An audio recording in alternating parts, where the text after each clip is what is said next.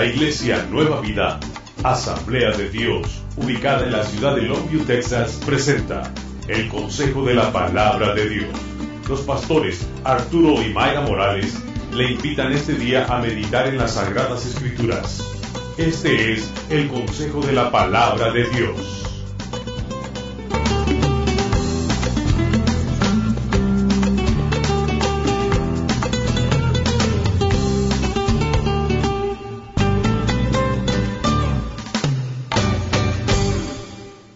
Abren sus Biblias a Hechos 8, versículo 4.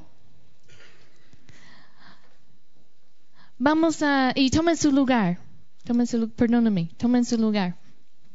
Vamos a estar hablando esta mañana siguiendo ah, el tema de la libertad y vamos a estar hablando de una ciudad que experimentó la libertad.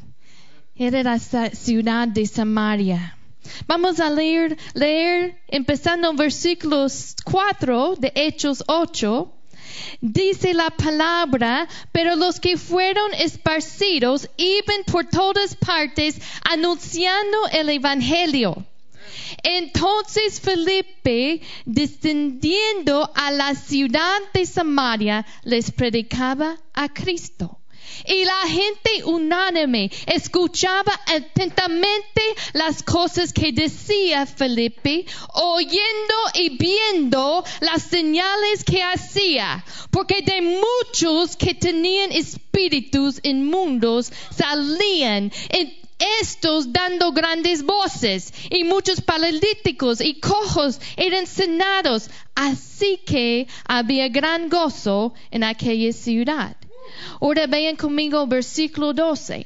Pero cuando oyeron a Felipe que anunciaba el evangelio del reino de Dios y el nombre de Jesucristo, se bautizaban hombres y mujeres. Estamos hablando esta mañana de la ciudad de Samaria. Y algo que debemos recordar es que Samaria era una región y también una ciudad.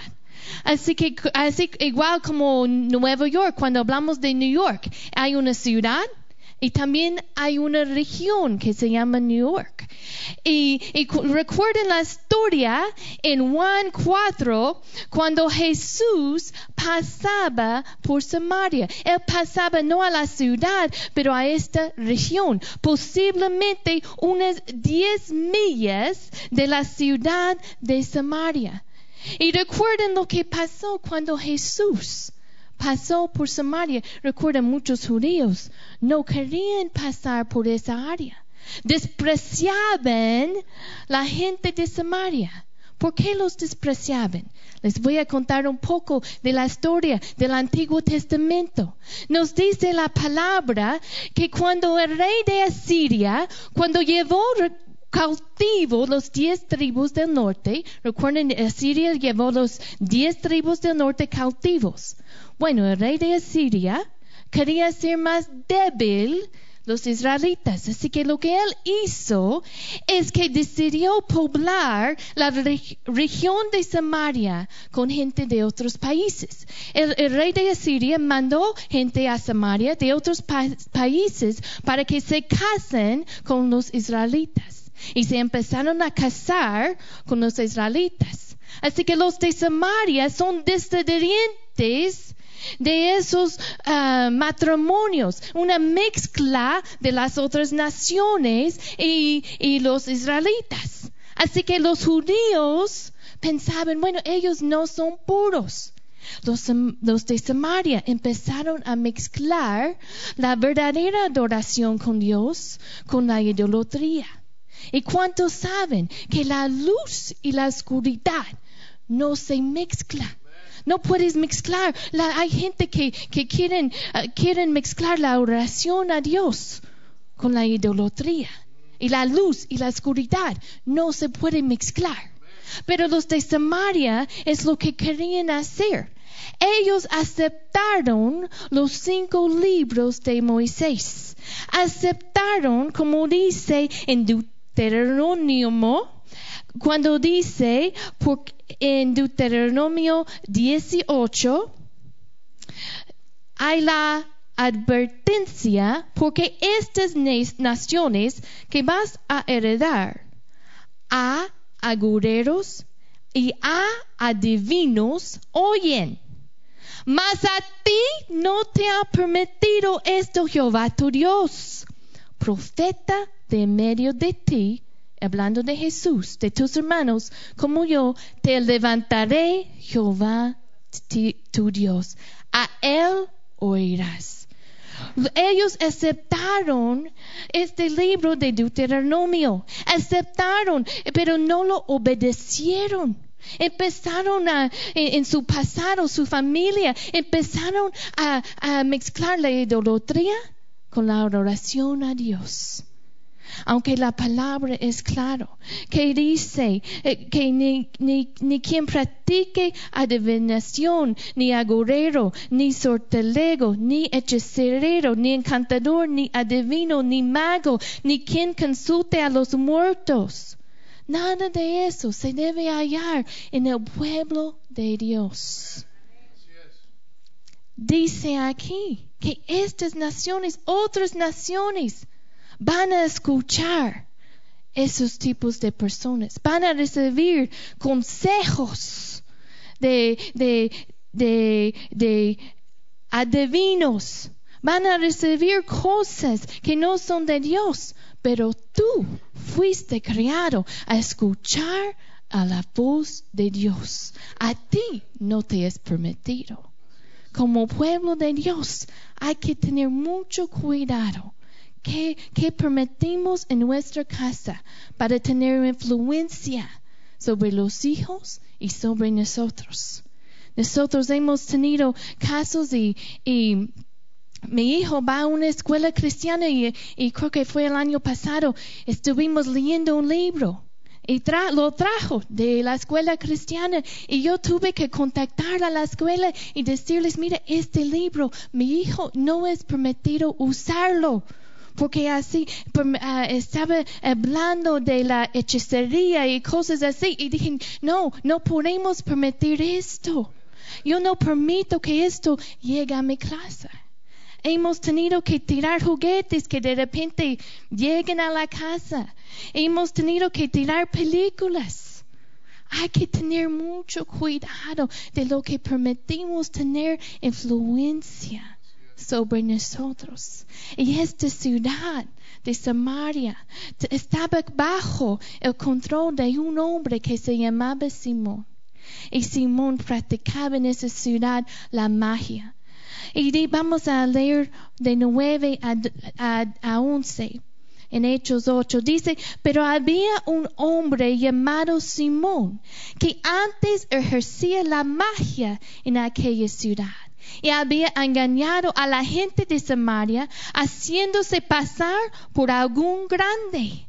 A este oían atentamente a todos, desde el más pequeño hasta el más grande, diciendo, este es el gran poder de Dios. Y le estaban atentos porque sus artes mágicas les había engañado mucho tiempo hay gente que acepta, y yo me sorprendo que la gente de la iglesia que acepten cosas como los horoscopes, ¿cómo se dice? Los horóscopos, que acepten um, consultos de, de gente que, que practican hechicería, magia. A ti no te es permitido. Dios quiere que escuches la voz del Señor. Es la voluntad de Dios para ti. Yo quiero que, se dan cuenta que Samaria estaban esperando al Mesías. ¿Te acuerdan cuando Jesús se sentó al pozo platicando con la mujer?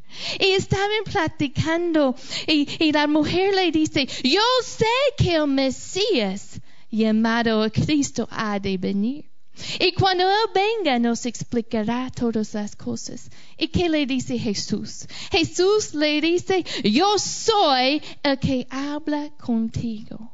Esto pasó en Samaria, unas, unas millas de la ciudad de Samaria. Jesús empezó a hacer una obra allí. Seguramente alguien, alguien en la ciudad de Samaria había escuchado de un, de un hombre que pasó por allí y la gente estaba platicando de él y estaban diciendo que él era el Cristo y él mismo dijo, yo soy el Cristo. Y una mujer tuvo un encuentro allí con él. Vamos a ver ahora Romanos 1, 16. Quiero que vayan conmigo. Romanos 1, 16. Dijo Pablo, porque no me avergüenzo del Evangelio, porque es poder de Dios, ¿para qué? Para salvación a todo aquel que cree. El Evangelio es poder de Dios para salvación de a todo aquel que cree. Y el poder del Evangelio transformó a esta ciudad de Samaria. Vemos aquí que tenían espíritus inmundos que salían. Muchos fueron liberados, muchos fueron salvados, muchos fueron sanados. Y dice versículo 8 que había que gran gozo en esa ciudad. Hay la historia de la ciudad de Éfeso en Hechos 19. Recuerden, la ciudad de Éfeso tenía mucha idolatría y eran cautivos a su, pecado. Y pero cuando recibieron el evangelio, cuando el evangelio llegó con poder, el, el platero empezó a levantarse contra Pablo. ¿Por qué? Porque el platero estaba haciendo sus ídolos y estaba perdiendo su negocio, porque la ciudad estaba siendo transformados por el poder del Evangelio. Dios quiere transformar a nuestra ciudad con el poder del Evangelio y el Evangelio no ha perdido su poder. Dice aquí en versículo 6 que oyendo y viendo las señales que hacía.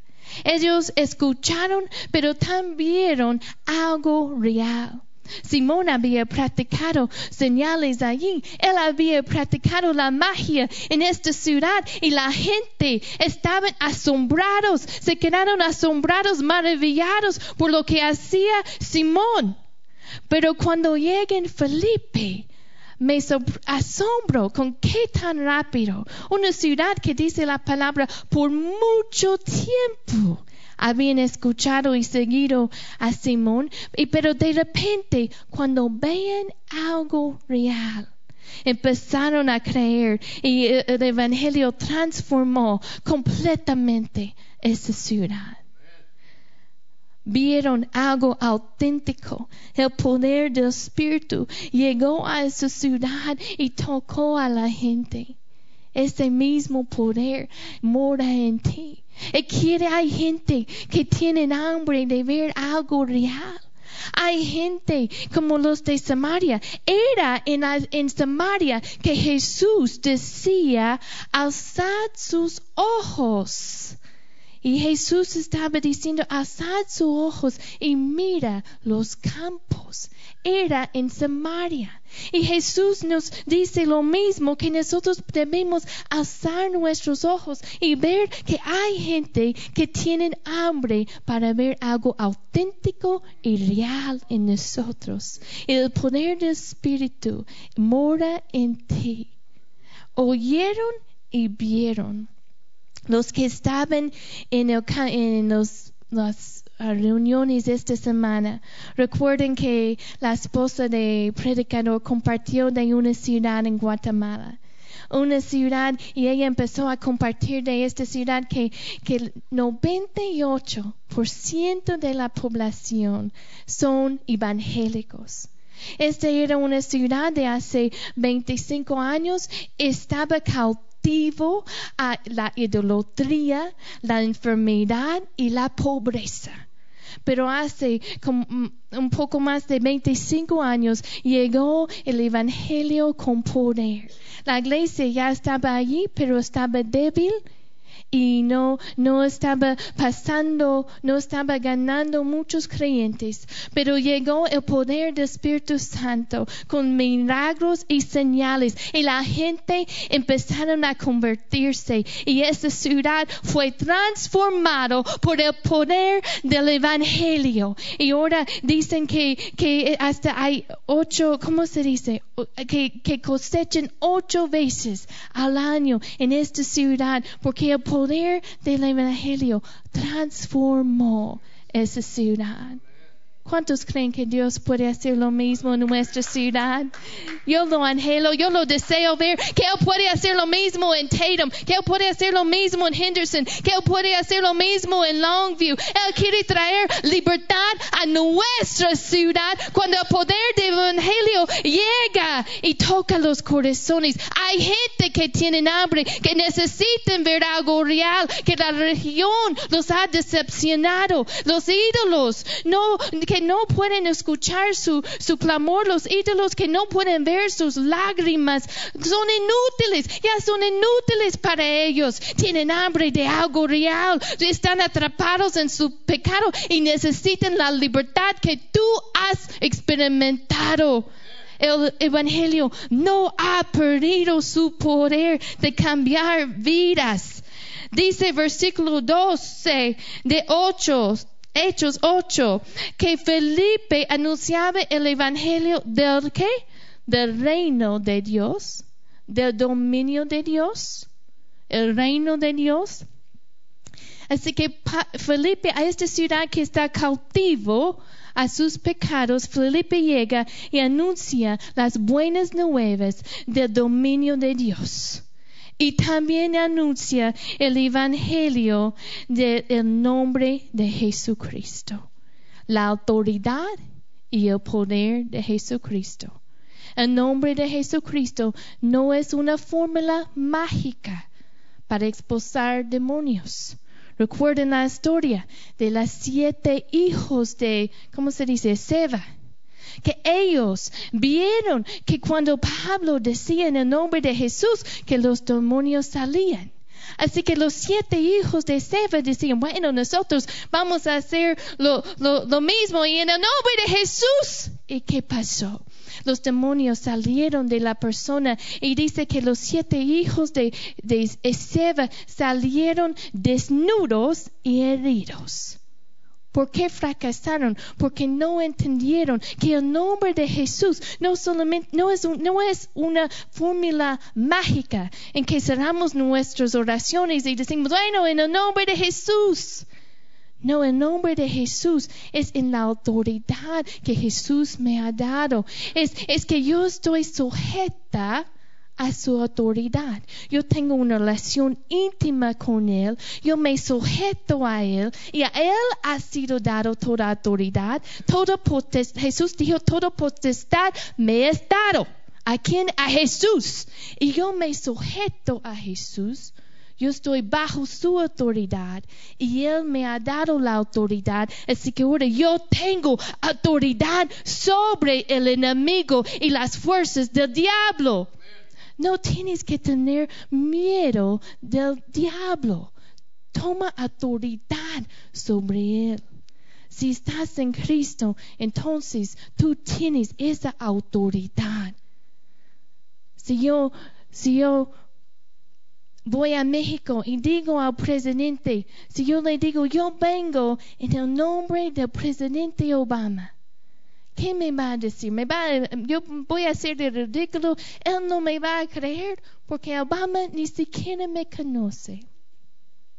Pero si yo, si de veras, si yo tengo una relación con el presidente Obama, si yo tengo una relación con él y si yo trabajo con él y si yo estoy bajo su autoridad, y si Él me da la autoridad y si me da una misión para hablar con el presidente del otro país, entonces yo voy a ir de otra forma.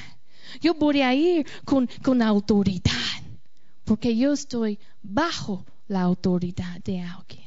Cuando estamos sujetos a la autoridad de Dios, Él nos da autoridad y podemos decir en el nombre de Jesús, yo vengo representando a Jesús y el demonio tiene que irse porque tú tienes autoridad cuando estás sujeto a la autoridad de Jesús. No tenga miedo del diablo. Jesús, eh, eh, vemos en este, en, en- en este pasaje el poder de los milagros de Dios eran mucho más grandes que los del enemigo. Simón tenía esa ciudad asombrado por, y cautivo por muchos años. Pero cuando lle- llegaron el poder de Dios, el poder de Dios venció la oscuridad en esa ciudad. No tengas miedo del diablo. El que mora en ti es mucho más fuerte de cualquier demonio y Satanás. Tú tienes el poder y la autoridad. Tómala en el nombre de Jesús. El poder de Dios prevalece en contra del enemigo. Si si eres un creyente, no tengas miedo. Pero por eso no tampoco podemos tolerar ningún tipo de rebelión en la vida. Porque dice la palabra que porque pecado de adivinación es la rebelión. Yo tengo que mantenerme sujeto a la autoridad de Dios y cualquier autoridad que Él ha puesto sobre mí. Vamos a ver ahora. Vayan conmigo a Proverbios. Vamos a ver dos versículos allí. Proverbios 29, 25 primero. Proverbios 20 29, 25. Así que primero vimos que el poder del Evangelio llegó y transformó esta ciudad. Pero quiero que vean algo más en este, en